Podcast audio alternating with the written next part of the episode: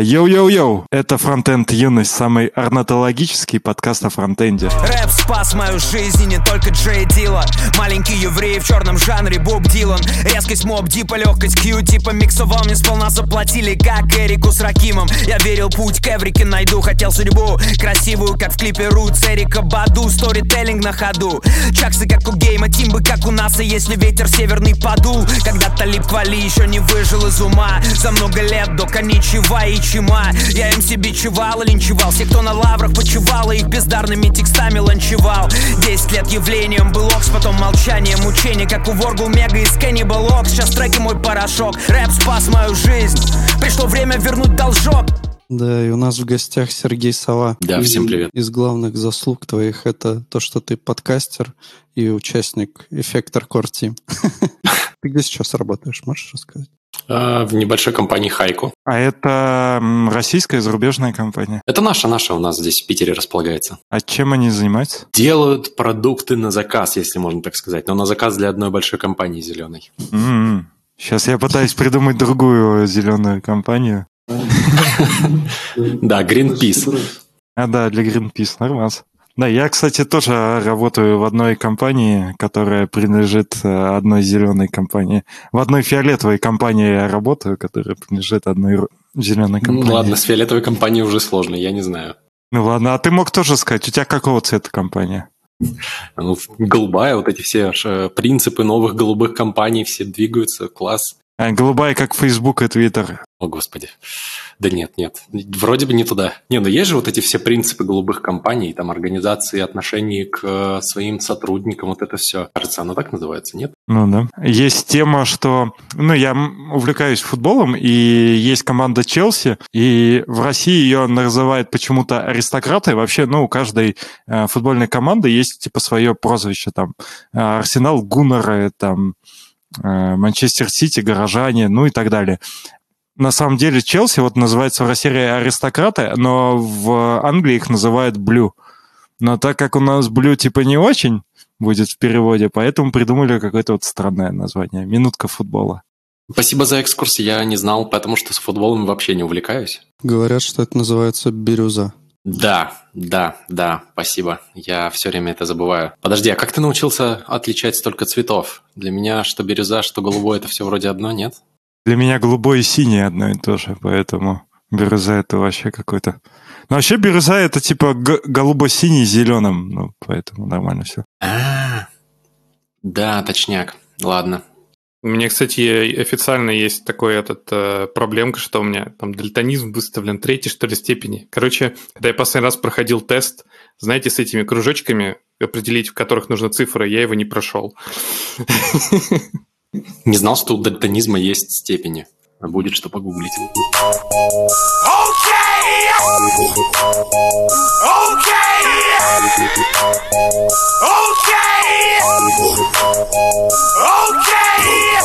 Поговорим про стейт менеджер. Что такое стейт? У меня есть вообще, вообще глупый вопрос. А вот есть Redux Toolkit и есть эффектор Toolkit. А, ну, это эффектор. Редаксу нужен тулкит, потому что без тулкита он бесполезный. Это, это очень тяжело на нем писать. Эффектору не нужен тулкит. Не нем писать. бесполезный, а сложный. Давай. Ну, знаете что? Ну, блин, если Не, ну ты же можешь экшена редюсера сам написать без тулкита? Да я могу State Manager сам написать. И редакс могу сам написать. Мне кажется, хорошо начать, с- раз уж мы сегодня будем говорить и про state менеджеры, и про эффектор, мне кажется, стоит начать с вопроса, а вообще нужны ли нам state менеджеры? Такой вот вопрос компрометирующий. А, Когда есть use dispatch. Ну, конечно, нужен. ну, нужны. а, но мне кажется, стоит типа задать вопрос другой. Такой по-еврейски немного. А что такое Manager? Определите. Вы там за два часа так, по-моему, и не определились, что это такое. Да, это да.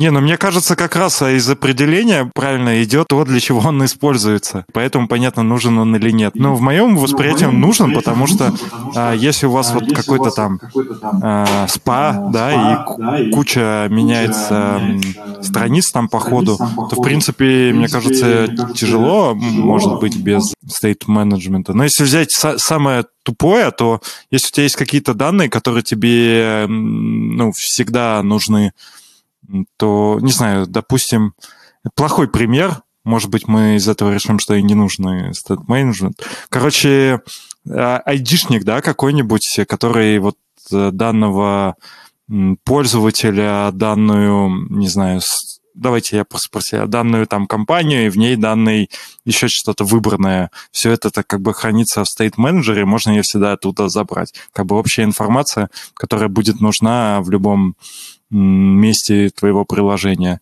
И было бы логично хранить ее в одном месте. Ну, типа сходил на сервер, забрал вроде. Каждый раз, когда тебе это нужно? Каждый раз, когда тебе нужно? Как минимум ты избежишь, избежишь проблем, что у тебя данные старые, например. Да блин, выглядит Но... Ну. так, что можно взять какой-нибудь useQuery или useSVR и заменить да, вот, да. Вот, вот все, что вы описали сейчас на это, и проблемы не будет, там же есть кэш. А, вы всегда будете иметь актуальные данные, еще не надо будет это через диспатч, через, через контекст пробрасывать, это этим всем заниматься. Мне нравится больше заходить к вопросу state менеджера со стороны бизнеса. То есть у нас же есть какие-нибудь технические писатели, которые описывают требования. Нужно делать вот это, вот это, вот это и вот это, пошагово, например. Попробуйте это просто описать в React без state менеджера. У вас будет это все размазано по нескольким компонентам, где-то здесь будет э, контекст, где-то здесь вы будете запрашивать, а тут патчите либо для запросов, потому что нужно по-особенному запрашивать. Э, в state менеджере, в частности, в эффекторе, ты, ты это пишешь так же, как у тебя в требованиях. Один, практически один к одному, ну там чуть-чуть сложнее бывает или проще. Для меня это самый главный профит. Я тут могу адвокатом дьявола просто побыть сказать, что можно специальные контейнеры, компоненты завести, которые будут, как бы, по сути, являться источником данных, типа, их может быть несколько сверху, вот это вот все. Да, потом ты начинаешь их выше поднимать, выше, выше, Потом выше, контекст появляется. Да, еще и несколько контекстов. Я выступлю как джуном реактор-разработчиком. Я просто, э, ну, меня вот честно раздражает стейт менеджера, потому что условно, как вот React должен работать? Этот вот React Flow сверху вниз ты кидаешь, и, в принципе, ты знаешь, что, по идее, в этом uh, компоненте пропсы прилетают из родительского компонента, и типа вот так как бы React работает. А потом, когда мы прихерачили вот Redux тот же самый, то, ну, или state менеджер, да, другой, то начинается, типа, засетил там оттуда, засетил отсюда, получил там здесь, здесь. Короче, не, неочевидность появляется, и ты условно, вот я не понимаю, как мне понять а, все места, а, которые могут поменять мой стейт быстро. Да, да как бы никак. Да, но на самом деле, знаешь, как захожу еще иногда с какого вопроса? У тебя в приложении будет пару сотен компонентов, и ты хочешь охватить это все головой один, самостоятельно, я вот что-то сомневаюсь, что это в принципе возможно. А с другой стороны, смотри, ведь React это же что? Это View, и он тебе дает очень много классных инструментов для того, чтобы управлять View. То есть там те же, те же стейты, э, вот этот, ну, хуки для стейта, контекст, это все очень крутые инструменты для того, чтобы классно и быстро управлять View но мы в него тащим логику. Они же позже появились этого. Да, и React не просто так их добавляет. То есть, ну да, мы раньше жили, костыли ли без них, потому что было не очень удобно, а сейчас у нас есть классные инструменты, которые нам позволяют разделить логику и view на два слоя и каждому отдать э, его работу, которую он сделает лучше всего. Вот React занимается View очень круто, там, за исключением некоторых моментов. Но когда вы начинаете туда пробрасывать данные через контекст, вы начинаете юзать мемо, Э, кучу редюсеров, у вас усложняется код, то есть прям сразу становится сложнее. Но если вы используете State Manager, там, я говорю про эффекторы, потому что на нем пишу, у меня view компоненты, они всегда маленькие, плоские. То есть там только JSX и UseStore. Все, больше ничего. Выступлю геронтофилом. Мне до сих пор нравится редакс, и я с удовольствием его использую. Ну, с тулкитом, конечно. Не, я на самом деле и без него бы мог, но с ним, да, с ним повесили. Да серьезно, я без него нормально пару лет назад делал, когда это уже пару лет назад, это даже уже зашкварненько считалось. Мне нравилось. Но с Толкитом, конечно, поприятнее, не спорю. Я вот, э, ну, у нас просто проект, на котором э, используется Apollo, соответственно, там как бы стейт-менеджер вроде бы не нужен, но в итоге получилось так, что есть довольно сложные так скажем, ну вот страницы, да, контейнеры, на которых происходит огромная куча взаимодействий между там разными компонентами, они все там друг на друга влияют, всякое такое. Я заиспользовал сначала, ну, подумал, да вроде не так много всего, и вот use reducer просто заиспользовал, как бы и норм. А потом все это превратилось в такой трэш, что как бы я подумал, блин, надо что-то другое заиспользовать. И вот как раз мой глаз пал на эффектор, но я пока еще его как бы не внедрил, но попытки некоторые были. Выглядит довольно интересно. Вот, но конечно, вопросов тоже там хватает, ну, просто потому что как бы еще нет опыта с этим, ну, как бы с подобными какими-то штуками. Вот, и бывает такое, что ты что-то сделал, хоп, там все сломалось, потом пошел, типа, погуглил, там, точнее, в чатике вот я искал ответы, что если у тебя там кросс-зависимости, да, то у тебя там все ломается. И... Тебе надо было начать с того, что ты выступишь космонавтом, и я пользуюсь Аполло. Мы здесь все выступили от какого-то лица, пока не забыл. А почему именно эффектор в русскоязычном сообществе только так звучит? Я что-то особо Запада не, не слышал, потому что русский чувак его сделал, сделал. Э, вот, вот ты не автор эффектора, я просто немного могу оказаться не в контексте, мы сейчас общаемся, возможно, с автором эффектора, а я говорю русский чувак там в третьем лице, я просто, ну, не особо вник. А, да, да, я не автор. А, а эффектор написал чувак с ником Zero Bias, поэтому ему, ему все congratulations, так сказать. А в основном не двигают на Запад, потому что особо некому. То есть нет у нас, так сложилось, что нет особо людей, которые хорошо шарят в англоязычный, а, в англоязычное комьюнити и могли бы там продвигать. Ситник, наверное, есть, нет? Или ну, если, если будет интересно, поищите ишью ситника в репозитории эффектора, там будет забавно. Ситник бы взялся, если бы наноэффектор бы назывался пакет, тогда бы ситник бы тут был. Так он, так он сделал наноэффектор. Он сделал наносторос, который, по сути, является, наверное, наноэффектор без всех-всех-всех фич, которые у него есть, который просто вот чисто так взгляд на эффектор со стороны ситника. У вас а, есть в эффекторе тулзы, которые стор позволяют смотреть наподобие вот э, Redux, там, Dev? Да, Саня говорит, Ну, есть. ты можешь Redux DevTools подключить к эффектору. Просто подключаешь, э, по-моему, через логер это будет работать и все. Есть логер, есть инспектор, который тоже подключается, работать. Но там сейчас некоторые проблемки есть, которые надо пофиксить. Вот, но в большинстве случаев, там каких-то без сложности, оно работает нормально. Ну, плюс есть пакетик эффектор логер, который ты можешь просто подрубить, и у тебя там все начнет логироваться довольно красиво. Да. Можешь рассказать немножко про библиотечку? Нам тут ее в комментах упоминали, патроном называется для эффектора. А, короче, у эффектора есть интересная идеология в том, что чем меньше методов у него э, в ядре, тем лучше. То есть, например, мы знаем RX, у которого есть целое дерево выбора его, его методов, потому что их там дофигища. Эффектор идет по другому пути. Он пытается собрать минимальный, ну, короче, как сказать-то, минимально возможный набор методов для того, чтобы реализовать любую задачу. Но иногда бывают задачи, которые э, такие более технически простые, как бы, чем ядро эффектора, но в то же время для того, чтобы их реализовать, нужно понимать, как работает эффектор, например, интервалы. То есть мы привыкли сет интервал и погнали. В эффекторе так не очень получится, особенно если мы хотим какой-нибудь э, SSR, например. А мы все знаем, что с SSR бывают проблемки. И вот э, патроном, по сути, это просто набор методов, которые, ну, часто хочется использовать, но не хочется реализовывать вручную. То есть получилось так, что нужны какие-то методы мне были, там, throttle, тот же debounce, а именно для эффектора, семантично сделанный, там, работает с логером, совсем красиво.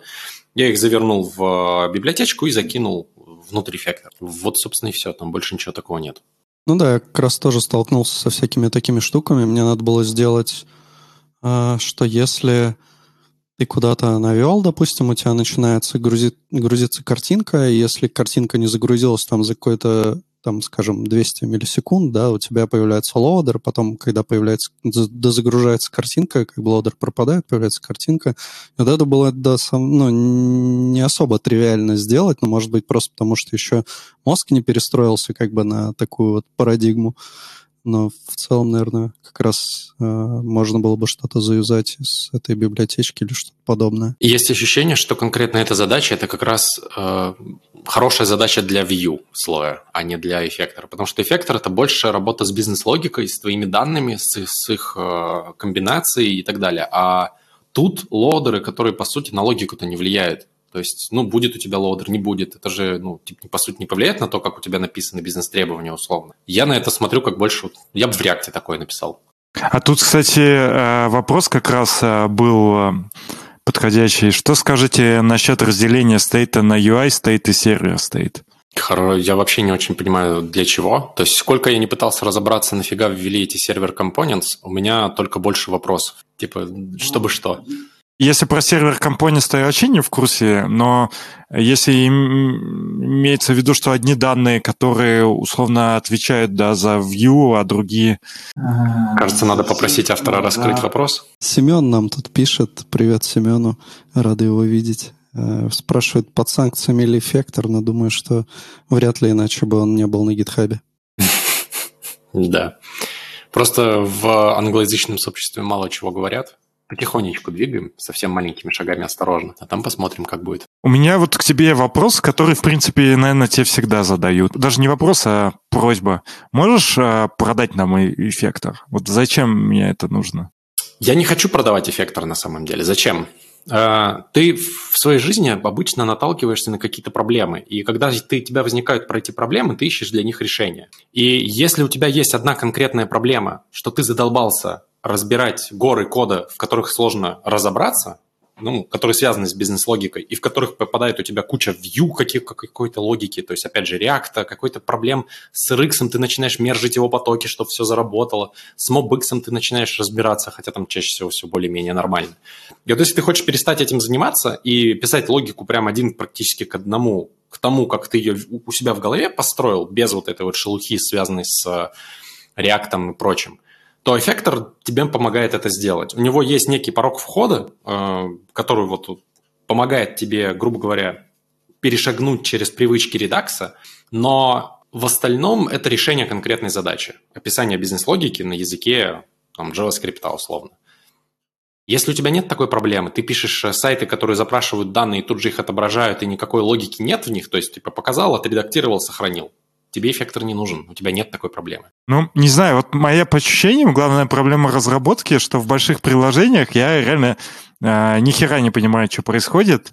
Э, вот, ну, быстро. И я не понимаю, как мне это понять быстро. То есть приходится э, приходить каким-то странным э, подходам, то есть э, смотреть там через э, debug store, что типа в сторе реально лежит, а не то, что типа там в preload state или загрузилось, а то, что вот лежит, ну, когда уже все скрипты отработали, когда ты видишь страницу, вот что-то реально положилось, потому что реально бегать, типа искать э, там тут что-то загрузилось, тут что-то загрузилось, это, ну, не по коду тысячу лет будешь делать. И смотришь, какой там стор, уже от этого начинаешь разбираться, это сложно. Не знаю, а, может, вы знаете, есть какая-нибудь туза, которая связи строит в React и визуализация какая-то? Ну, в React я не видел, а вот в эффекторе такая толза в процессе, я ее тыкал не так давно, так что я думаю, там в начале следующего года, может быть, мы ее увидим. По сути, ты действительно говоришь правильную вещь, что хочется нажать на какой-то источник данных и посмотреть, кто с ним связан. Это, это действительно проблема, которую пытались решить, по-моему, в X-State, но у них это state машины, и все равно получается очень большая боль. Но в реальных приложениях сколько у нас там может быть связей? Ну, пару десятков тысяч на самом деле. Для каждой страницы в среднем это, ну, порядка 20-30 связей, вот мы считали. А, Дима собирал э, запросы, ну, собирал, точнее, связи в приложениях, анонимизированные такие с разных э, компаний. И вот вывел примерно такую статистику, что там дофигища разных связей. И их на одном большом экране тоже не отобразишь. То есть мы втыкаемся в проблему еще и дизайна такого интерфейса. У Xstate это не получилось но вот пытаемся идти куда-то в другую сторону. Там Давид расписал свой вопрос. Говорят, сорян, я имел в виду, что есть либо как React Query, который используют для фича данных, а за UI стоит, отвечает Redux, Mobix, Effector и так далее. То есть основная идея не хранить данные с сервера в сторе. Ну да, и мы начинаем тогда что делать? Мы начинаем полагаться на то, как именно работает React, отрендеренный компонент, а перекладывать из React в State Manager данные, потом обратно, потом... Зачем? Мы усложняем себе жизнь, на мой взгляд. То есть я не знаю, зачем так делать. Ну да, те же данные это надо показывать, и часто эти данные как-то немного изменяются. Ну, то есть сервера те, что пришло, ты там это все поменял, куда-нибудь там, может, сложил или еще что-то. Да, странненько звучит.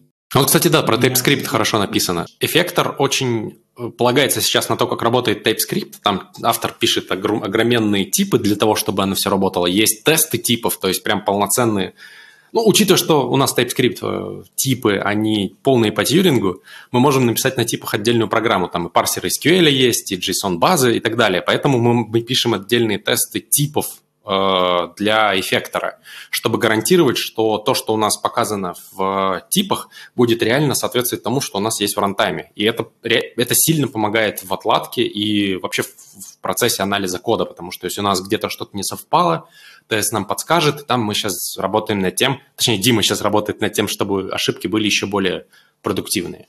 TypeScript сила сейчас. А, то ли в том видосе, то ли где-то... Кто-то там говорил, да, про то, что TypeScript это плохо, там всякое такое. Слушай, ну года три назад так и было. То есть сколько я его использую, первое время, наверное, первую половину моей жизни с ним это была адская боль. Сейчас все гораздо лучше. А, я вспомнил, это было в видосе «Мы обречены» с э, Тимур Шамсиддинов. И вот он там говорил, что да, TypeScript позволяет писать типизированный говнокод, что-то такое. Да, Но да. на самом деле не, ну отчасти это, отчасти это так, на что угодно можно, ну, на любом языке можно написать говнокод. Код — это то, что ты пишешь, и, соответственно, никакой там типизатор, ничто не гарантирует, что ты напишешь говно. Это как в хорошей семье может воспитаться мудак полный. Тут как бы нету гарантии никакой вообще. Не, ну, конечно, вероятность понижается, чтобы там будет мудак, но все-таки она есть. Она не нулевая. Ну и вообще TypeScript это же не про качество, ну вот не про говнокод, то есть говнокод-то ты можешь писать, просто он будет у тебя с типами. И... Ну, тут еще, тут прикол в том, что ты можешь э, такой тип написать, который, допустим, ну, просто вообще мало кто поймет, или он тоже будет там с багами, или еще там что ну, вот сложный какой-то тип. Меня прикалывает, что можно на TypeScript написать, что у тебя, ну, входящий тип данных, там, например, строка, и дальше по всей системе идет строка, а, например, на самом деле тебе придет number, он по всей системе пройдет number и выведется как number, и, в общем, все ок. Ну, потому что вот такая у нас не рантайм типизация. Ну да, да. Ну, кстати, про эффектор то же самое можно сказать, что эффектор не про хороший код, он про возможность написать хороший код. То есть, если тебе где-то нужно будет написать говнокод и скрыть его за каким-то своим методом, да пожалуйста, ради бога, используй плохие практики, если ты это протестируешь и убедишься, что оно работает как надо, ради бога, используй. То есть это, это, в этом плане он тебя не ограничивает. Но в клиентском коде, да, есть, есть подходы, есть best practices, которые сейчас собирают ребята чтобы можно было писать вот читабельный код, как там ребята писали в чате, что в сложных в сложном проекте с кучей, на, в сложной страни, на большой странице с кучей связей, там можно вскрыться. Если писать ну, некорректно, то ты в любом коде, мне кажется, вскроешься, да. То есть там что на редаксе, что где угодно. То есть тут опять свои просто подходы есть, как упростить чтение, как упростить расширение и так далее. На самом деле проблема именно еще в том, что у нас есть особые там пожелания, как у разработчиков, из-за этого мы частично и вскрываемся. Ну, то есть у нас сейчас вот довольно принято, вот, что мы там клиентский рендеринг, что мы постоянно запрашиваем данные с клиента. Если бы мы вот по старинке все как сервер отгружали бы, и больше ничего бы не запрашивали, вообще все было бы шикарно, было бы все легко отследить. А так ты вообще не знаешь, кто, когда у тебя там что отгрузит, в какой момент, каких данных. Мы же обсуждали в прошлом, по-моему, как раз выпуске или в позапрошлом фреймворк Пуса, который как раз-таки, мне кажется, решает все проблемы. Там, получается, у тебя на клиенте как бы ничего нет, все на сервере происходит, и все, что ты делаешь на клиенте, отправляется событиями на сервер, и тебе возвращается просто новая HTML. -ка. Ну, я не могу просто пропустить. Тут э, мне ответили, что на границах доменов должны быть типа unknown и должны пропускаться через валидатор. Но валидаторы, они же жрут э, время, ну, да. производительность. Везде не можешь поставить валидаторы, у тебя тогда будет слишком медленно. Навер- наверное. Я к вам ворвусь. Я использую валидаторы в, в одном, правда, кейсе, может быть, надо в большем. Это когда мы запрашиваем данные с сервера, но только в dev-режиме. То есть в валидаторов есть классная тема, что их можно генерировать из, допустим, OpenAPI схемы или из GraphQL, и в dev-режиме просто валидировать, что сервер действительно нам отдает тот формат, который мы хотим. И при этом можно из этих же валидаторов типа runtypes и вытащить типы И это офигенно удобно. То есть ты, получается, мало того, что валидируешь на уровне э, JS, рантайма, что тебе сервер реально отдает то, что у тебя будет в типах, еще и типы при этом получаются буквально такие же. Это, это офигенная тема. Но в проде я это вырезаю, чтобы, опять же, не, это не было так медленно, это не тащило еще 60 килобайт тебе в бандл и так далее. А вот, кстати, на границах э, этого доменов, вот тут вопрос. Я никогда такое не делал, и мы такое использовали только в микрофронтах потому что там домены были прям совсем разорванные. Ну, наверное, тут имеется в виду, что типа такие прям совсем, ну, не бизнес-доменов, а все-таки прямо, наверное, бэк-фронт все-таки. Хороший вопрос, не знаю. Что, ну, домен имеется в виду, что когда ты не можешь контролировать, э, ну, вот у тебя есть один домен, ты в нем работаешь, а другой домен, когда ты не можешь контролировать, э, какие данные тебе пришлют, видимо, так. Ну, в этом случае, наверное, имеет смысл, да. То есть там библиотеку какую-то подключил левую там или в бэкэнд сходил? Слушай, мне кажется, в этом случае роляет больше то, как ты это покроешь тестами. Опять же, те же property-based тесты, они очень хорошо закрывают вопрос вот такого взаимодействия. А я, помню, недавно рассказывал, а, у нас а, в компании есть такая тема, ну, я по верхам расскажу, просто на самом деле удобно, но я так в реализации не очень хорошо знаю. У нас в бэкэнде, ну, у нас мы на ноде пишем, бэкэндеры перед э, началом разработки, они пишут спецификацию на свою ручку. И, соответственно, эта спецификация, э, мы из нее генерим, как мы будем делать запросы типа, и, соответственно, э, ну, бэкэндеры на основе этой спецификации тоже там что-то себе генерят, видимо, и у нас получается такой ну, нормальный контракт. Понятное дело, что там чуваки, да, которые делают а, на чем, Сань, ты там пишешь бэки у вас? На GraphQL, да, они, они, наверное, такие посмотрят, ну и понятно. Но так как у нас вот сейчас все сделано, это прям очень удобно. Вот я дико поддерживаю, потому что можно сделать отдельный репо, куда будут коммитить и фронтендеры, и бэкендеры еще и ревьюить друг друга. То есть можно еще до А мы их ревьюем, мы эти спеки ревьюем, да. Офигенная тема. С GraphQL так тоже можно, но просто с бэкэндом посложнее будет вроде бы. Не знаю. Я бэкэнд с GraphQL пишу на Rust, поэтому я там не знаю, как на других языках.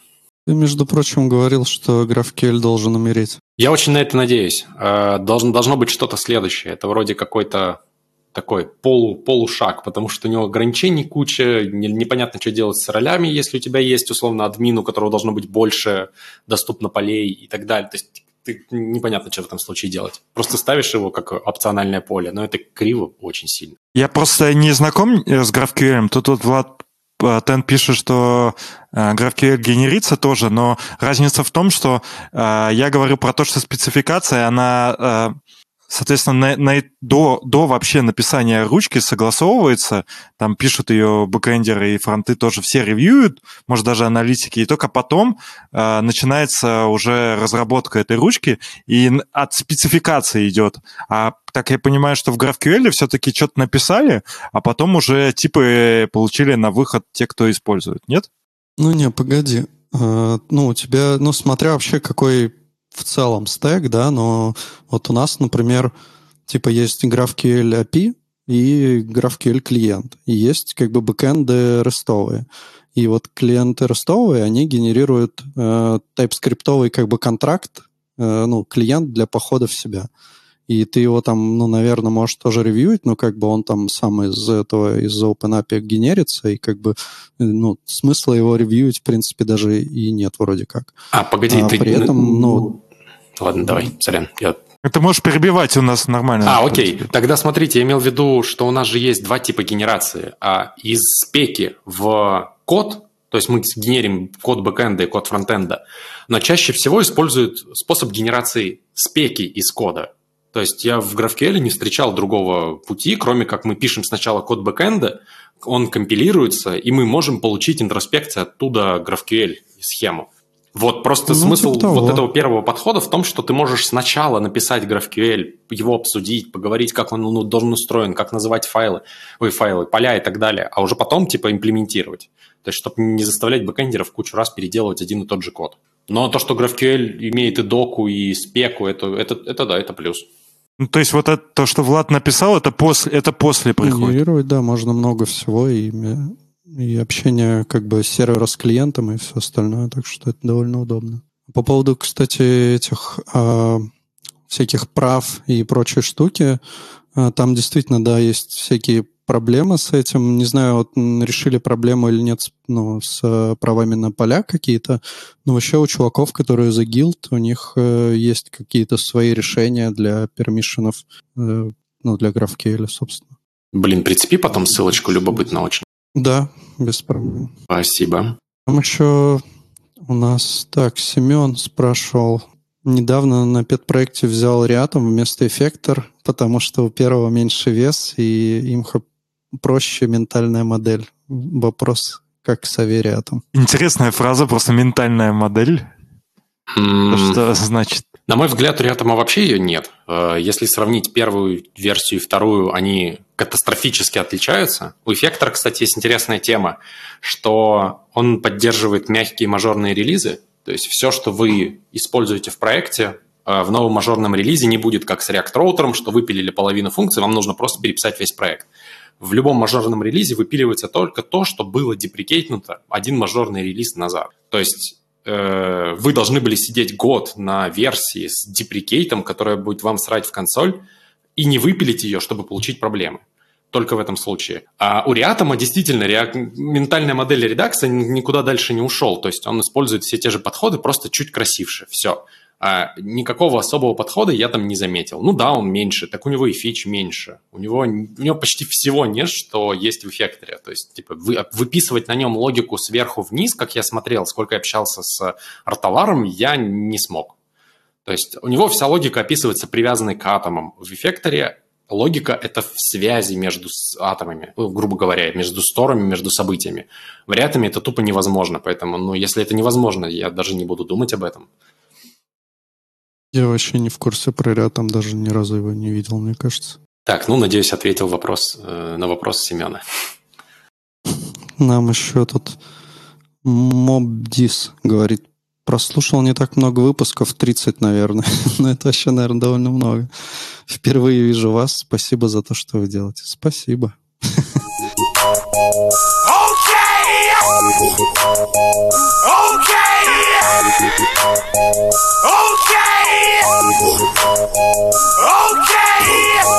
Ты являешься членом программного комитета Frontend Crew. Да, есть такая тема. Там Скоро новый сезон стартует. Да, он прям совсем скоро, на самом деле, в начале декабря. Очень, очень... Есть, есть, кстати, в промокод со скидочкой, так что залетайте и обязательно. А, я просто хотел немножко превью сделать. Я всегда думал, что вот эти конференции подлодки — это, короче, коммерческое дерьмо. Ну, и я, на самом деле, как бы меня не переубедили, но в плане того, что я не знаю. То есть я не могу сказать да или нет. Но а, ПК на удивление прям хороший. То есть вот я каждый раз, когда смотрю людей, кто там, ну прям вот эти люди у меня вызывают приятные чувства. А, слушай, я почему вписался? Потому что, во-первых, мне понравился формат, что это не типичная конференция, где ты вваливаешься на дофигище часов, а ты на протяжении двух недель утром и вечером там смотришь докладики, когда тебе удобно. Еще и записи есть там предыдущих э, этих конференций. То есть это такой формат, где есть и интерактив, где есть и возможность пообщаться, там что-то типа онлайн-бара есть, я не помню даже уже, там куча всего придумывается, чтобы было прикольно, развлекабельно, и при этом нет вот этой, знаешь, типа кучу людей, которые приходят, о, все говно, давайте всех обсирать. Типа такой ламповая атмосфера.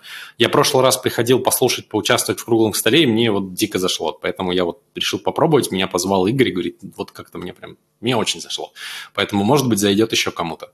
Вот, кстати, да, дискуссии — это довольно прикольная тема. Я не знаю, как там на а, фронтенд крю и вот этих всех подлодочных движухах. Не знаю, нам билеты не давали, а мы их сами обычно не покупаем. не удалось проверить. Но вот на, на другой конференции, на, на Holy.js, я поучаствовал в дискуссии, мы там просто несколько часов сидели, обсуждали GraphQL с Павлом Чертороговым. Было довольно интересно. Ну вот да, это какая-то прям отдельная такая атмосфера, когда есть возможность пообщаться и э, узнать что-то новое не только из докладов. А тут еще и, ну, как бы корона, все дела, тут и конференции все посыпались немножко в этом формате. По- моему вот в этом плане фронтенд Crew это такой глоток свежего воздуха в режиме короны. если можно так сказать. Стра- странное утверждение, потому что куча онлайн-конференций, и чем лучше того же Холли. Я имею в виду, я не то, что плохая, но глоток воздуха это перебор, мне кажется. Да, ну, блин, э, смотри, я на это смотрю так, что мы же все разные, мы все разного хотим, и мне не нравится, например, Холли. Сколько я не пробовал, мне я вызывали какие-то душные ощущения. Да, бывают классные доклады, но типа 90% это просто душнота, и мне, мне не, не, не вкатывает. А тут мне понравилось, я делюсь просто тем, что мне понравилось, вот и все. И вдруг кому-то еще понравится. Не обязательно же должно всем захватывать же так же, как и меня. То есть, ну, блин, все разные. Не, ну дискуссия это, конечно, прикольно в плане того, что если ты не шаришь, то ты можешь просто посидеть, послушать, как шарящие, да, чуваки рассказывают и набирать опыта. А если, наоборот, ты как бы шаришь, и у тебя там наболело, то тебе всегда прикольно вот пообщаться с чуваками, которые либо с той же болью, либо типа в той же области, ну вот как ты, например, там э, разрабатываешь стейт-менеджера, там есть какой-нибудь человек, который ну, адепт другого стейт-менеджера, там пообщаться про плюсы-минусы. Ну вот э, на Кру, на подлодке есть еще всякие интерактивчики, в которых мне классно участвовать. Э, типа там, не знаю, попробовать новую технологию под руководством ментора, например, в течение недели. Это типа по полчаса в день. Мне, блин, нравится. Я сам никогда не попробую, потому что я что-то новое изучать для меня адская боль. Ну, не знаю, я как-то уже дед, мне кажется, и изучаю новое с диким трудом. А тут как-то есть возможность потыкать. А в онлайн-курсах не то, потому что ты не общаешься с человеком, еще и платишь по 30к за участие. Тут как-то все по-божески, на мой взгляд. Ну, качество конференции не определяется же ценой билета. Оно не становится хуже или лучше от того, сколько ты заплатил. Ну, конечно, ну, на людей это влияет, но если так вот в вакууме рассматривать, то не должно влиять. А, по идее, не должно, но, к сожалению, большая часть конференции, она же не только от докладчиков зависит, а от участников еще в том числе. Те, кто приходит и что-то обсуждает, если у них завышенные требования из-за цены, ну, как бы особо приятного разговора ты с ними не получишь. Окей, это мой опыт. Но мне кажется, что это в контексте э, того же Холли так не совсем работает, потому что э, люди же не сами платят, поэтому они не должны требовать, ну, нет у них... Как вот люди, э, как сказать, не требуют что-то от государства и воруют государственное, потому что они не отождествляют себя с государством. То же самое, что если компания за тебя спросила, э, заплатила, то ты не будешь, типа, эти деньги там выбивать у конференции, говорить, блядь, ты мне на 30 тысяч не дал, давай, типа. На опасную ты дорожку ступил с обсуждением государства. А, но я не знаю на самом деле. Мы обсуждали, что это фронтенд юность бинго. То есть э, наехать на конференцию, которую обсуждаем, теперь типа политика. Вот еще про Макеева ну, успеем. Слушай, не знаю, я не знаю, в каком процентном соотношении на конференции на том же холле есть э, люди, которые покупают сами. Я всегда сам покупал, поэтому как-то не знаю, что добавить. У меня не очень позитивный опыт. Ты просто еще пока что не слишком популярный подкастер, потом тебе начнут э, билеты подгонять. Я, я просто, ну, дискуссии, есть же, э, вот фронтенд завтраки, они еще работают или уже подсдохли? Работают в Твиттере. А в Твиттере? Нифига себе. Twitter Spaces. Я согласен, что это немного не то, потому что все-таки, э, когда какая-то конференция, то организаторы подгоняют экспертов, и, соответственно, э, это чуть серьезнее, да, потому что не всегда эксперты по какой-то технологии приходят на фронтенд завтраки, а это, мне кажется, довольно редко бывает. Есть такое. Кстати, мне почему-то вот именно сейчас показалось, что в Клабхаусе мы где-то пересекались, но, может быть, это был не ты. Я, кстати, э, хотел, не знаю, мне просто весь выпуск хочется, хотел бы багом одним поделиться, реактовским. Э, я просто, ну, как сказать, познаю еще React, хотя уже, мне кажется, нормально на нем пишу, но он, сука, меня вывесил. Короче, ну, понятное дело, что я, наверное, что-то не так написал, но суть в том, что я попробую как-то упростить. У меня, условно, есть э, три таба, и по нажатию э, на каждый из табов выводится список для этого таба. То есть, условно, на первый таб там три айтема выводится, нажимая, на второй, типа, там четыре, на третий, типа, два айтема. И получилось, что когда я кликаю, ну, я сверстал вот по обычному там все как надо, когда кликаю на третий, получается, таб, у меня там три айтема. Кликаю на первый этап, у меня два айтема, которые нужно, и еще один прилетел от э, третьего таба. Смотри, Алексей, я знаю, в чем твоя проблема. Короче, скорее всего, но это очень похоже на то, что ты вот э, Developer Tools в Chrome открой кон- консоль вкладочку, там, скорее всего, кей у тебя повторяется у этих айтемов. Очень на. Ну, похоже, видимо, да, но я, я наоборот, я это решил, я, я же как бы опытный разработчик, я везде кей нахуярил, где мог, и у меня типа заработало. Но как бы разбираться в этом дерьме я не стал. Но, скорее всего, он разный был, это я проверял. Ну, не, можно было в Тулзе, но я просто как бы на вход проверял, что я передаю. Мне показалось, что он просто как бы, да, не, не полил, что я часть все-таки мне надо перерендерить, а оставлял ее старой. Ну вот это же там модный механизм быстрого рендеринга. Вот-вот, как только начинаешь пихать данные и бизнес-логику в React, то ты сталкиваешься вот с таким вот, и это самый простой кейс. А ты на чем пишешь? Ну, я на реакте, просто у меня на логика реакте? на эффекторе. Ну, это же не логика, это же просто я списки вывожу. Какая там логика? Ну, вот я с таким не, не сталкивался, если честно. Может, я просто тупой и делал еще, еще тупее и проще, поэтому у меня все работало? Или я не помню, что, что более вероятно. Я пытался недавно написать проект без эффектора, чисто на реакте. Я сгенерил кучу данных, такой вытащил у себя из банка там 10к транзакций, их все переварил. Думаю, ну все, сейчас покажу себе кучу разных видов э, графиков такой по своим транзакциям. Думаю, буду аналитику пилить. И что мне React говорит? Так я задолбался это все делать. То есть, во-первых, э, мало того, что он дико медленно рендерит всякие э, таблички, всякие красивые графики, так еще и если мне нужно эти графики переключать, э, фильтровать категории, оказалось, что на эффекторе, ну как вот, я его использовал на самом деле как RxJS, э, то есть у нас есть стримы, обрабатываем данные, там как-то их редюсим, еще что-то, и оказалось, что на этом просто писать проще, чем на реакте. Я, я никогда не думал, я думаю, ну вот, окей, челлендж, попробую написать без эффектора. Ну, типа, смысл, одна страница, никакой логики, ничего. И вот я его все равно затащил, потому что, ну, блин, ну, ну на реакте, ну, ну, больно очень, ну, зачем? Я могу потом код показать, если интересно. Мне интересно, и вот это, кстати, такая, ну, мне кажется, пока что минус эффектора, недостаточно каких-то мест, где можно посмотреть какие-то практики, ну, вот кроме ваших видосов с Игорем я ничего прям толкового не нашел, ну и документации, понятное дело, но как бы она там не, ну, то есть она немножко про другое, как бы не, не про use case. Вот, и в этом, конечно, проблема, потому что вот я смотрел метап, ты, наверное, там тоже участвовал, я, к сожалению, его не смог посмотреть почти нисколько, потому что там был звук прям вообще из ушей кровь текла. Вот, и, к сожалению, для меня это стало невозможно его посмотреть. Вот, но Короче, прям очень мало информации можно по нему найти вот с такими применениями. Вы вот с Игорем как раз делаете, на мой взгляд, довольно такую очень полезную штуку, что показываете, как на реальных каких-то проектах можно его использовать, и это прям помогает. Оттуда можно много чего подчеркнуть. Да, на самом деле это действительно проблема, и ее сейчас решают две группы людей независимо друг от друга.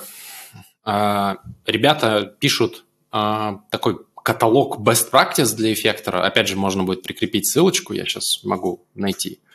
А, и задача в том, чтобы насобирать всяких полезных практик, антипаттернов, и это все в виде какого-то списочка, который легко гуглится. Это, это в процессе, но опять же, да, действительно, этого не было долгое время, и без этого тяжело. А вторая вещь, которую, которой сейчас занимаюсь я как минимум еще с одним человеком, мы пилим гайд по эффектору именно визуальный, то есть типа там а, на YouTube, может быть, будем делать расшифровку и так далее. То есть действительно надо заполнять этот пробел, без него прям проблематично. Вот, вот я заметил, что видос с Игорем, он зашел, и разбор практик тоже зашел, так что надо, надо допиливать полноценный гайд, видимо. Угу. Я вот, да, как раз я даже, наверное, пару раз пересматривал, чтобы все в голове уложилось. Довольно полезно. Я, кстати, вот стригерился, когда ты сказал на документацию, зашел на сайт эффектора, и у вас, кстати, довольно неплохая документация, потому что я вот последнее время и имел общение, во-первых, с документацией React, но меня ребята типа немножко обосрали, что можно все API посмотреть как бы через TypeScript и не париться. Но как бы в, в React там реально э, у них написано, что API хуков, и там просто не хватает аргументов.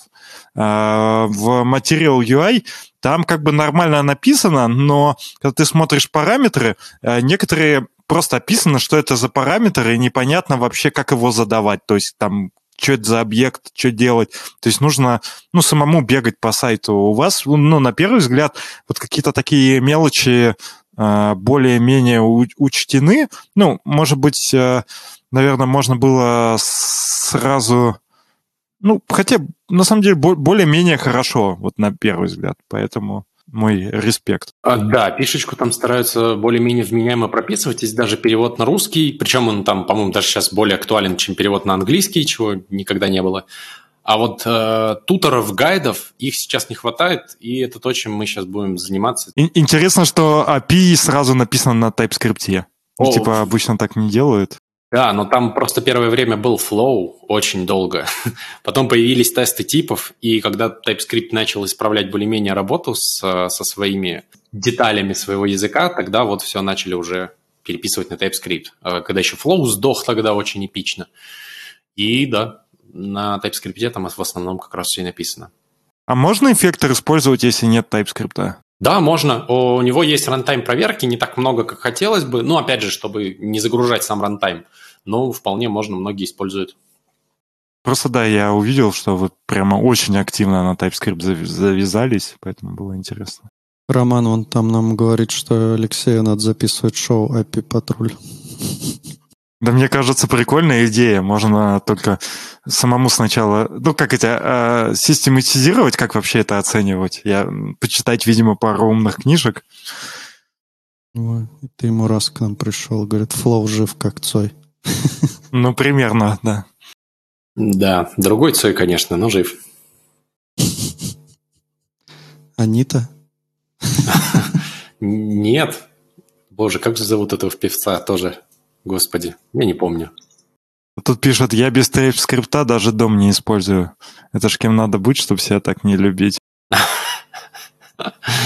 А, ну, блин. А мне на самом деле э, как-то так э, исторически сложилось, что моя самая интересная работа с домом обычно происходит в консоли браузера. То есть э, мне надо что-нибудь ну, спарсить. И поскольку ну, парсер впадло писать, там, не знаю, сервак поднимать или что-то пишешь, типа всякие проходы и так далее. Мне кажется, я только из-за этого знаю, ну, работу с домом, потому что э, все-таки те, кто на фреймворках, ну, я просто так как затупил, потому что я React фреймворком назвал. Ну, короче, те, кто на фреймворках работают, э, те уже забывают, как с домом работать.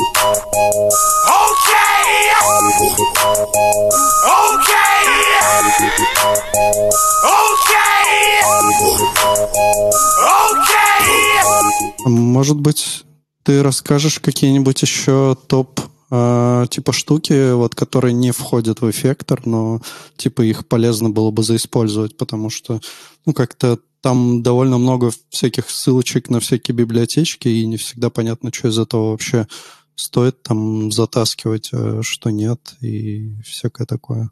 Что вообще полезного там?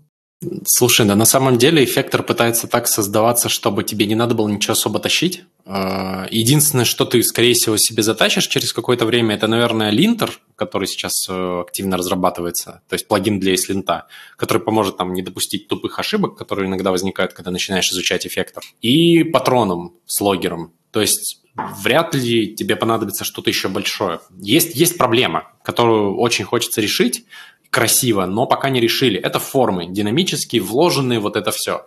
Какого-то красивого решения здесь нет, и очень часто предлагается просто использовать э, форм-менеджер, который вам нравится в React, в том же, например, а в эффектор уже перекладывать готовые данные, отвалидированные и так далее. То есть... Э, а какой форм-менеджер тебе Любой, нравится в React? Я не использую. А мне никакой не нравится, просто я не все говнище, поэтому да. это все какой нравится. Вот мне, мне вот, Прекрасно тебя поддерживаю. Я, я, я, я соединяю React через Reflect, тоже либо отдельная, которая так чисто придумана, придумана была вот по приколу, но оказывается она вот людям нравится и мне тоже заходит. И мне форм-менеджеры тупо ну как-то не особо нужны, я не вижу в них смысла, еще один сложный слой, вот. А так, э, да блин, не знаю учиться использовать эффектор максимально эффективно, так сказать. И все достаточно будет. В чатике спрашивали про фичи Sliced. И вот на самом деле про э, структуру проекта, наверное, вот очень хорошо ложится эффектор на фичи Sliced именно. Если очень хочется, посмотрите. А, а можно рассказать, что это такое, например, я не представляю. Так, Сейчас попробую. Я не продаван э, фичи Sliced, но я столкнулся а с мне проблемой. Объяснить можно, не продать, Хорошо, а просто... я попробую объяснить, э, с какой проблемой я столкнулся, когда начал изучать вопрос, что у нас условно всегда есть директория components, и там вот просто огромное все, все, что ты можешь туда скинуть, оно там. И зачастую компоненты друг друга импортируют, используют, и ты втыкаешься в то, что у тебя уже непонятно какие связи. То есть ровно то, о чем ты говорил. То есть у тебя uh-huh. граф, и все. И как его разруливать, ты не понимаешь зачастую. Рефакторишь один компонент, у тебя половина проекта падает. Э, фичи Sliced – это подход, который разделяет все твое приложение на несколько слоев. Причем почти все слои, они опциональные. Грубо говоря, у тебя есть базовый слой, где у тебя там утилиты, UI, API, э, конфиги. И ты типа покрываешь этот слой максимально тестами, юнитами. Очень простенько. Все. И а дальше слой сущностей, слой фич, слой страниц и приложения. Все. И прикол всей этой системы в том, что у тебя импорты могут быть только сверху вниз.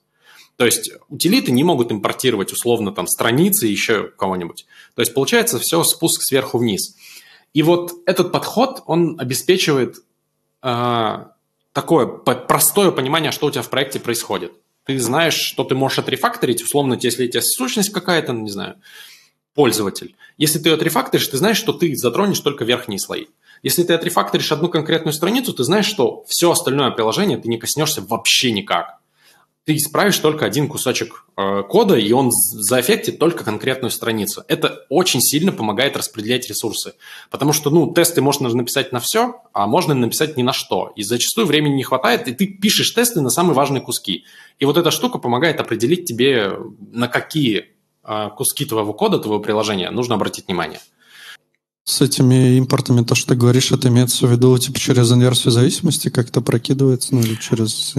Ты можешь завязать DI на самом деле, какую-нибудь инверсию зависимости, которая тебе нравится, тоже Inversify, но я это не использую, я использую обычные импорты. И там, ну, линтер типа dependency cruiser, который может проверить, что ты не заимпортировал, например, из одной страницы другую и не получил вот эти вот связи горизонтальные. Связи только вертикальные и это помогает просто понимать, что вот твой проект в определенном конкретном состоянии. Да, там тоже можно наговнякать, но вот гораздо меньше.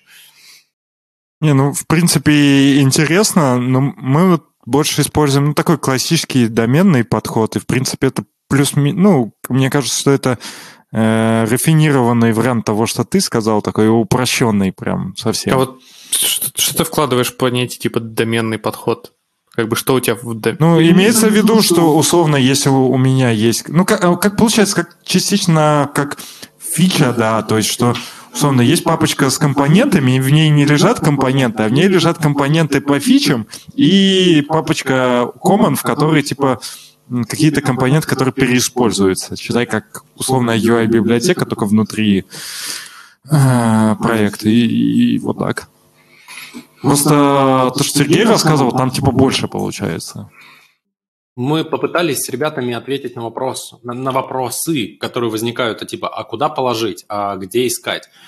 То есть хочется, чтобы ты, когда искал какой-то кусок кода в приложении, даже если ты пишешь его там в десятером, в 20 рук, ты задавал вопросы постепенно, там, а большой ли это кусок, много кто его использует, за что он отвечает.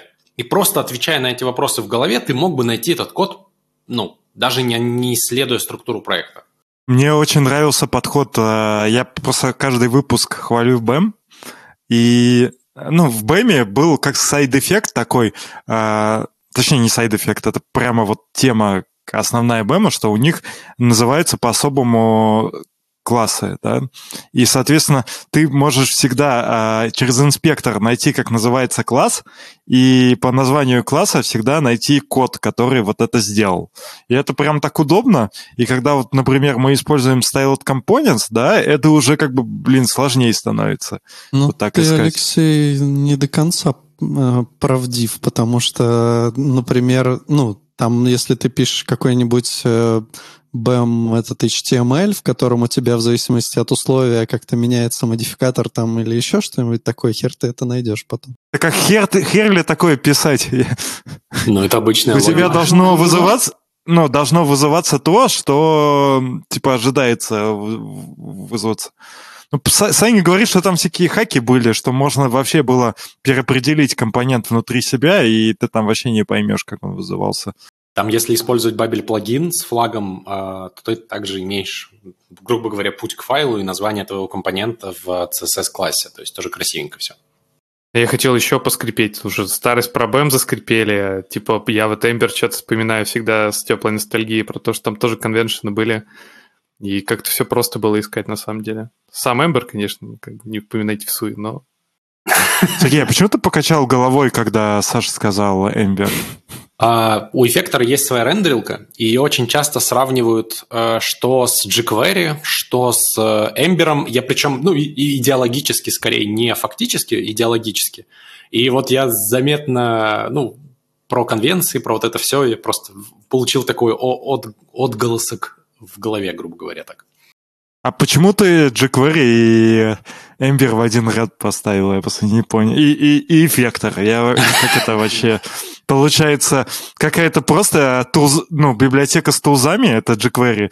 Э, соответственно, полноценный там фреймворк это Ember и State Manager. И все типа в, в одном ряду.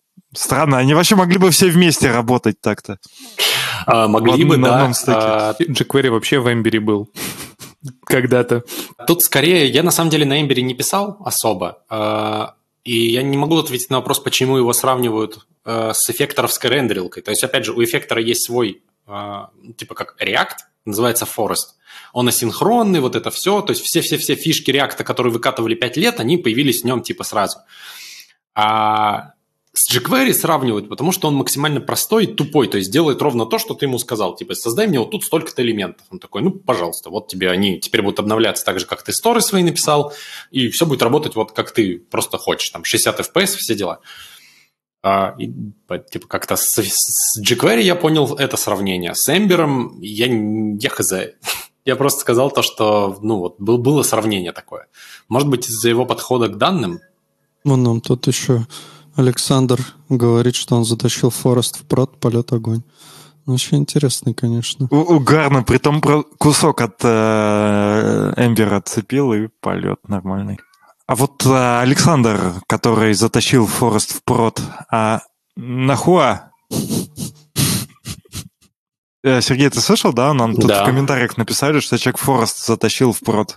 Соответственно, я уточнил, зачем это нужно. Да, на самом деле интересно, а, но я, я, я пока не затаскиваю, но очень хочется. То есть у него, у него не хватает экосистемы у Forest а, у него не хватает много чего сейчас, документации там в том числе, каких-то гайдов, он ломает mindset, но у него есть огромная плюшка, ему не нужен не э, препроцессор, ему не нужен компилятор, он использует просто JS, и его подходы, и при этом дает boost по сравнению с React. Например, мы привыкли к React, что у него есть рендеры, в Svelte обязателен компилятор, у Angular обязательно огромная обвязка в виде всего.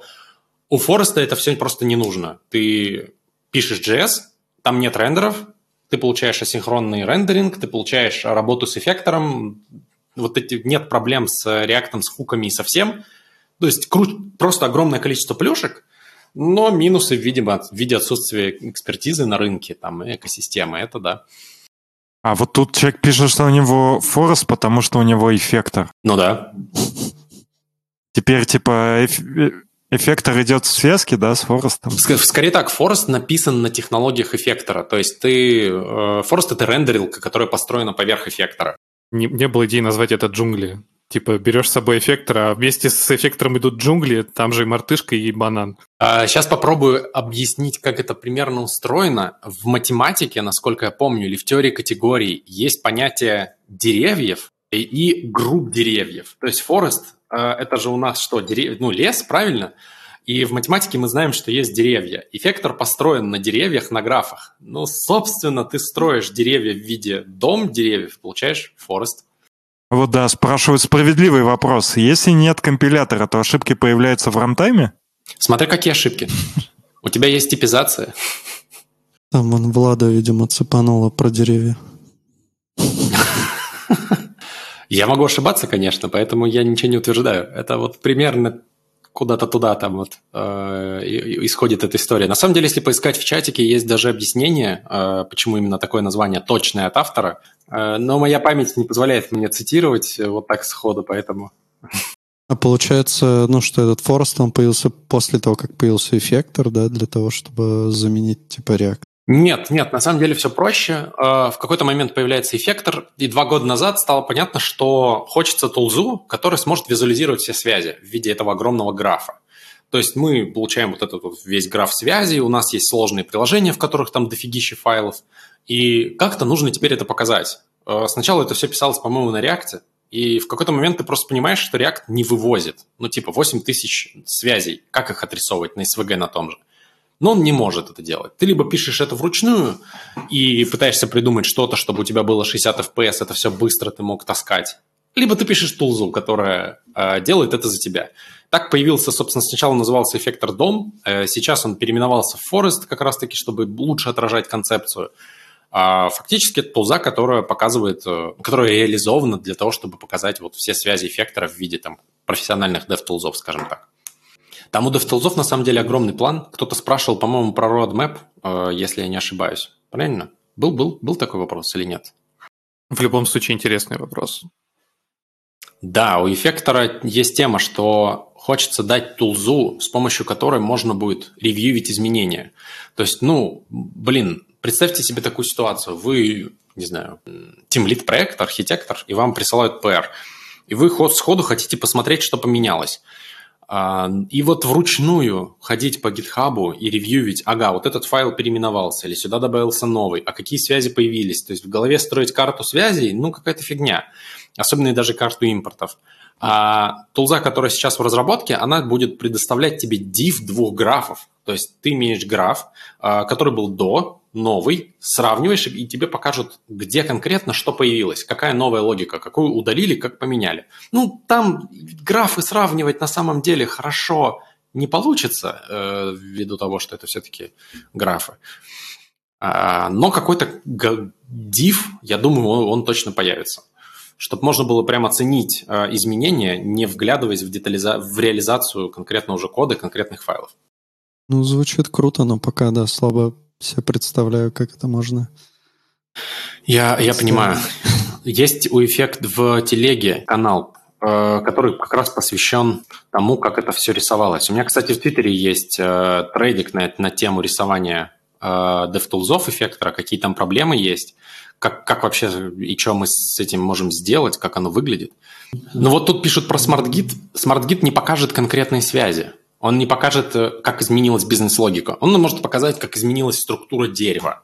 Но в GitHub, опять же, ты этого не увидишь. Тебе придется выкачать локально, э, сделать div или каким-то образом это все запустить локально. А если ты условно сидишь с iPad, ну, удачи использовать SmartGit или любую другую тулзу. Вот, эффектор в этом плане, он пытается сделать тулзу, которая тебе запушит условно div прямо в pull request, и ты можешь это посмотреть, не, не отрываясь от толчка, если так можно сказать. Вот. И, но, но проблем с этим очень много. Там как минимум с, с попыткой реализовать отображение всех связей, когда их несколько десятков тысяч, это такой вопрос сложный. Вообще концепция прикольная, и я, ну вот я, честно говоря, я, блин, уже давненько работал с редаксом, мне прям очень не хочется вообще его использовать, потому что у меня уже травма от него какая-то была после одного из проектов. И, а, и получается, что, ну вот, типа, я не уверен, что в редаксе можно нормально логику а, покрывать тестами, потому что, ну, там скорее как-то ты просто, типа, можешь замокать, грубо говоря, стейт и, типа, и все, и проверить, что что-то там поменялось. Ну вот если говорить насчет редакса, кстати, я заметил, что многие юзают сагу и говорят, что отлично. э, на нем писать. Я тоже писал, но когда открываешь тесты и видишь, что там мокается каждый запрос, каждое изменение стейта и вызов экшена, вопрос, в чем смысл э, э, тестов? Потому что, ну, мы же пишем тесты, чтобы гарантировать, что логика работает, чтобы мы могли отрефакторить внутреннюю там содержимое функции или той же саги, и при этом проверить, что она продолжает работать. А как только я хоть чуть-чуть изменяю логику саги, меняя местами, например, вызовы экшенов, а при этом не меняется поведение, тесты падают. И у меня вопросики сразу же к, к этим тестам. И вот, честно говоря, я, я может быть, конечно, имею очень ограниченный э, взгляд на сагу, но я не видел нормальных тестов на саге. Ну, ты же, кстати, немножко лукавишь, потому что тесты же, опять же, зависит от того, как ты пишешь, да? Конечно, конечно. То есть вот Вообще меня тесты сами по себе бесят, потому что юнит-тесты, они как бы нихуя не проверяют, а end-to-end тесты писать э, все, все дороже очень так, долго. Выходит. Смотря что ты и хочешь вот, юнитами. Как бы хер смотря что ты хочешь юнитами проверять. Ну, блин, юниты же нужны, чтобы ты мог безопасно рефакторить. И все. Ну да. Но просто ты этот выхлоп можешь выхватить там, ну, через год где-то. Ну, либо на неудачном код-ревью для тебя. Слушай, ну да, но обычно юнитами же никто не покрывает э, те же саги, например. Это по, по факту получаются функциональные тесты, где ты проверяешь, как она работает, как она интегрируется с другими методами, с другими модулями и так далее. В Effector это тоже будет не юнит-тест, который проверяет логику твоей модели. Хотя он будет выглядеть как юнит-тест на самом деле, просто прям, прям примитивненько. Ну, недавно, кстати, тут была такая странная штука. Мне надо было... Ну, короче, есть... Э, у меня был набор точек, координат, координат, в смысле, которые на, на карте, координаты, то есть latitude, longitude. Вот, и мне нужно было, типа, подуменьшить их количество, ну, выкинуть, грубо говоря, лишние какие-то точки, которые, как бы, по сути, не сильно влияют на отображение там на карте каких-то линий. Вот, и я написал такой, ну, типа алгоритм, короче, который это дело сокращает там, ну, в какой, до какой-то степени. Но прикол в том, что по сути, как бы ты не можешь это покрыть тестами, потому что у тебя каждый раз, в зависимости от того, какие данные придут, будет разный всегда результат. Ну, понятно, для одного и того же набора он будет как бы одинаковый, но по сути, если ты... Ну, то есть нет смысла, кажется, это покрывать тестами, потому что, чтобы ты в этом алгоритме не поменял, у тебя изменится результат, и ты, не, ну, и как бы не можешь понять, изменился ли он ну, как бы в правильную сторону или нет. Ну, то есть только единственное, что там можешь проверить, а что у тебя там точек стало меньше, чем их было до того, как... А это, кстати, на кластеризацию, да, похоже? Вроде это и есть оно. Типа, что у тебя... Возможно. Ты группируешь находящиеся рядом точки, объединяешь их как бы под одну, ну или там но я сделал по-другому, потому что как раз-таки вот с группировкой не прокатило. Есть прям даже библиотечка какая-то, типа что-то Simplify, что-то там, короче, и она тебе сокращает количество точек в зависимости от их как бы удаления друг от друга. То есть, если у тебя много точек рядом, она их как бы по поудаляет. Но прикол в том, что если у тебя, например, идет вот так вот там по кругу, да, какой-то, по, по небольшому кругу там что-то идет, да, там автомобиль какой-то проехал, то как бы неправильно сделать так, что он у тебя проехал не вокруг площади, а полностью, ну, типа, срезал и, ну, вот это вот надо отображать, поэтому я там больше на биринг закладывался, ну, то есть на поворот, как бы, грубо говоря, проезда, типа. Ну, потому что у тебя каждая точка, она как бы, ты между двумя точками можешь найти, э, куда у тебя указывал нос, в какую сторону, ну, то есть, как это объяснить. Ну, короче, между двумя точками у тебя есть э, поворот как бы в градусах, и вот мне кажется, что вот такая штука, она как бы более полезна. То есть у тебя там точки по прямой идут, тебе нет смысла их отображать. Если у тебя точки как бы с поворотами, то они, скорее всего, все более-менее нужны. Ну или лучше использовать как бы в купе и то, и другое. То есть и повороты, и расстояние. Ну да, Просто... есть, есть ощущение, что тебе нужны были другие тесты, что-то вроде визуальных тестов, которые будут проверять, как оно все рендерится, с каким-то дифом, может быть, или... Ну, короче, это сложный вопрос. Выглядит прям, угу. прям непростые юнит-тесты. Ну да, я вот понял, что юнит-тесты тут как бы вообще не...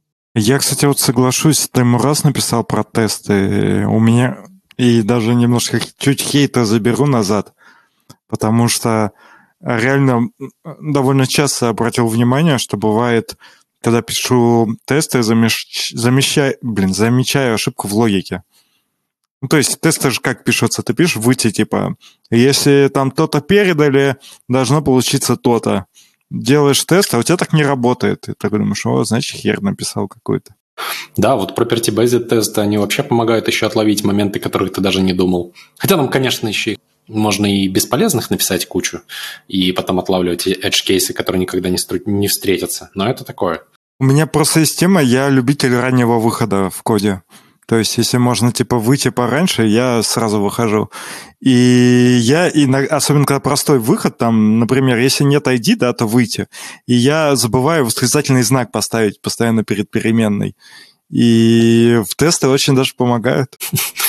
А, кстати, Rust очень сильно помогает отказаться от раннего выхода, потому что у него идет обработка разных веток. То есть, условно, если у тебя нет айдишника, ты пишешь условный else или матч, и обработка идет в этих двух ветках. А когда ты слишком рано выходишь, то обработка получается кривоватой, и код читать еще и сложнее из-за этого. Не всегда, конечно, но вот я заметил, когда писал на нем достаточно много, что такая, такой подход начинает появляться. В JS такого нет, к сожалению. Ну, вообще, вот если говорить э, касательно реакта и компонент, то, мне кажется, э, ранний выход, ну, не очень хорошо, если вот прямо вот совсем выход. Потому что если, например, ну, я имею в виду, что условно тебе нету айдишника, и ты ничего не отрисовал, то, мне кажется, тогда ты должен ставить айдишник в качестве обязательного типа, ну, параметра, и на айдишник проверять уже, когда ты передаешь в, в этот компонент. Ну да, это вообще называется, по-моему, передача управления наверх, когда ты решаешь не угу. условиями внутри, а сверху, где у тебя там логика. Чем меньше ифов в ваших компонентах, тем лучше, вот что. Э, да, переходите на... Как это называется? Когда два амперсанта. На end? Да, я, у нас, кстати, есть коллега, любитель свечей, а я не люблю свечи. Но я не могу ему ничего написать на код ревью, и меня это гложет. Он, наверное, от редюсеров просто писается кипятком. Не знаю, на самом деле, мне кажется, в программировании это вообще большая такая, знаешь, война там. Типа, очень же много адепта switch case а. Ну, по-любому у каждого есть там коллега или, ну, много коллег, кто любит switch. За switch case побью face и вот это вот все. Да. Я сегодня написал switch case, в котором был только один кейс и дефолт, и такой подумал, блин, я что-то делаю не так. Эх, когда-нибудь завезут в JS нормальные switch case ы с pattern matching ом, со всем вот этим. Я словил себя на мысли, что люди пишут свич-кейсы, чтобы, типа, выделить э, весь свой код. ну, типа, если у тебя вот огромная портянка, и ты ифов еще нахуярил, то это будет нечитаемо. Если написал свич-кейсы, то они как бы так отождествляются от всего, и как будто это вот отдельное уже что-то, и как бы полегче смотреть. Может быть и да. Вот тут спрашивают, что не так со switch case. Ну, во-первых, э, я просто не знаю, как там в других языках. Э, в JavaScript, но это громоздкая конструкция в целом. Да, еще и она не блочная. Ого, еще не, еще не блочная. Ну да, типа там переменные всплывают. Вот это все. Очень неприятненько. Я больше люблю мапы писать. Не знаю, насколько это хорошо-плохо, но... Мне тоже так больше нравится. Не знаю. Я просто вообще, у меня и ифов, ну вот просто если у тебя, как сказать, уже большое разветвление, я пишу, да, мапу, и оттуда беру, и нормально вроде все. Так, подожди, но если я правильно понял, ты про мэп, который ты создаешь объект, в него кладешь кейсы для своего якобы вот этого свеча. Да, да, да, да, да, да. Ну это как бы то же самое получается, только типа, ну, другая конструкция синтаксическая.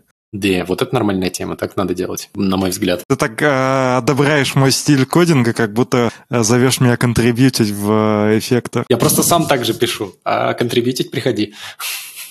Я э, хотел давно спросить, вот последний час 20 примерно, а как ты вообще попал в open source и зачем тебе это? Слушай, я попал в open source из Node.js, когда я с ним познакомился, там была 0.11, 0.12 версия, и я поймал баг в ноде, хотел законтрибьютить, не разобрался, как оно работает, и тогда начал подниматься NPM, и я просто начал использовать кучу пакетов и понял, что это очень удобно.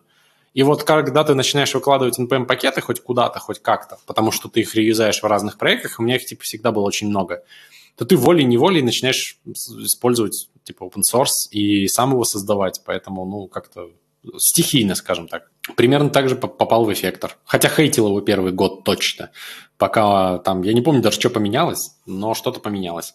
А у тебя, получается, какая-то такая специфика, да, разработки была, потому что, мне кажется, вот в продуктовых э, компаниях э, обычно не требуется прямо много контрибьютинга в open source, и, а если требуется, то тогда прямо люди, ну, им за это платят, что они туда слушай, не требовалось, но у меня просто было именно много проектов. То есть, либо э, на работе там 3-4 проекта, которые похожи очень по своей структуре, либо еще там парочка своих, э, которые я дома делаю. Я просто начинаю копипастить себе один и тот же код, его еще и тестами покрываю, начинаю копипастить тесты и код, где-то его улучшу. И, короче, я задолбался это делать между разными проектами. Я начинаешь публиковать пакеты, потому что так проще.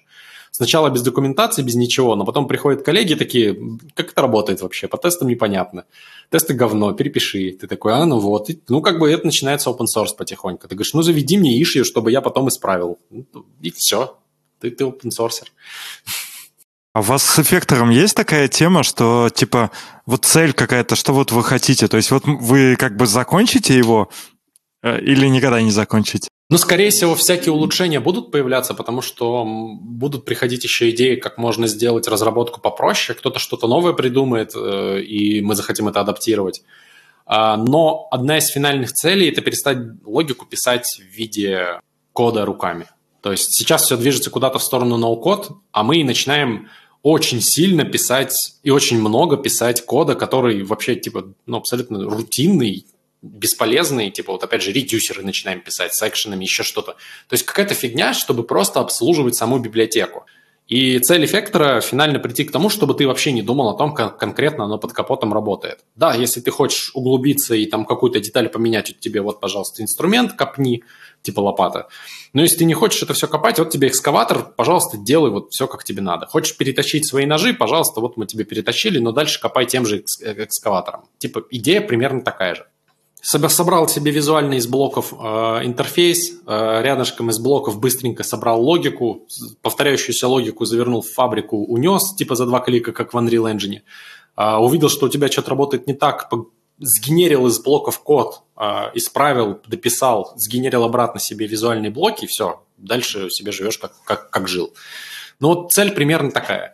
А у тебя компания как-то поддерживает твои начинания в open source? Uh, да. ну, прошлая компания всячески пушила и э, поддерживала, во-первых, эффектор метап, uh, во-вторых, всякие поездки и рассказывания про эффектор, контрибьютинг, то есть у меня было uh, как минимум один день в неделю на контрибьют в эффектор полностью рабочий. Вот. А сейчас поменьше, потому что мы пилим очень-очень сложный тулинг, вот как раз про визуальную сборку блоков, поэтому там как-то ну, такого сейчас нет особо. И я выделяю просто свое время, которого у меня пока много. А прошлое ты про Redmond робот. Угу.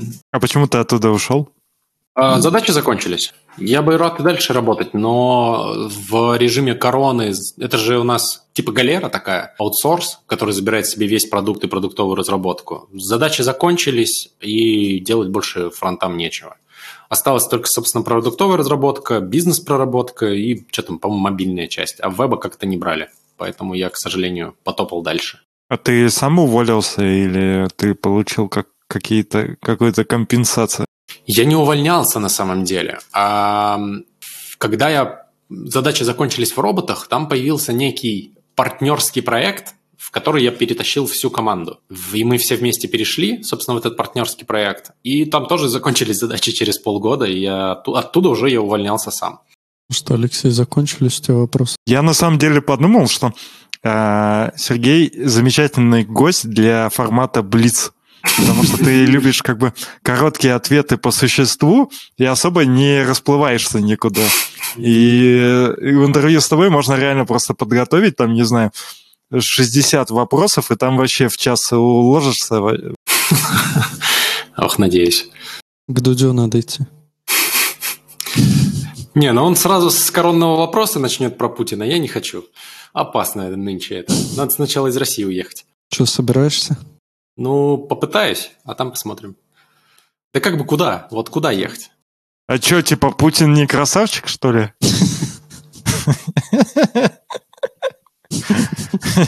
Извините, замьючено было, не буду повторять. Сейчас по губам прочитаю. Там, кажется, что-то про редакс было. Ну что, будем, наверное, закругляться. А, мы там в чатике скинули промокод на подлодка Frontend Crew, и я думаю, мы его приложим. Глоток свежего воздуха в мире фронтенда. Да. Фронтенд конференций. Приложим его в описаниях во всех. Вот, так что, наверное, будем заканчивать. Спасибо, Сергей, что пришел. Рады были поболтать. Спасибо, что позвали, было круто. Спасибо. Да, всем пока. Все, всем пока. Пока. Жить птицами в метро Чирикать в вестибюле В туннелях гнезда вить Порхать под потолком Биться о стекло. Декабрь от июля не в силах отличить. И знать еще желтком, что неба нет. Солнце, мифы, бред, ведь сверху тьма и тлен А здесь мы все в тепле. Пусть ломают клювы скорлупу Она уже тесна. Птенцам Мы им покажем верный путь. На радиальную с кольца Мы разобьем их птичий ум. Они не знают ни черта Мы их научим есть из урны указатели читать. Быть птицами в метро Чирикать в вестибюле В туннеле гнезда бить Порхать под потолком И биться о стекло. Декабря июля Не в силах отличить И знать еще желтком, что неба нет. Солнце миг бред Ведь сверху тьма и тлен А здесь мы все в тепле. Знать, что неба нет Солнце, мифы и бред Ведь сверху тьма и тлен А здесь мы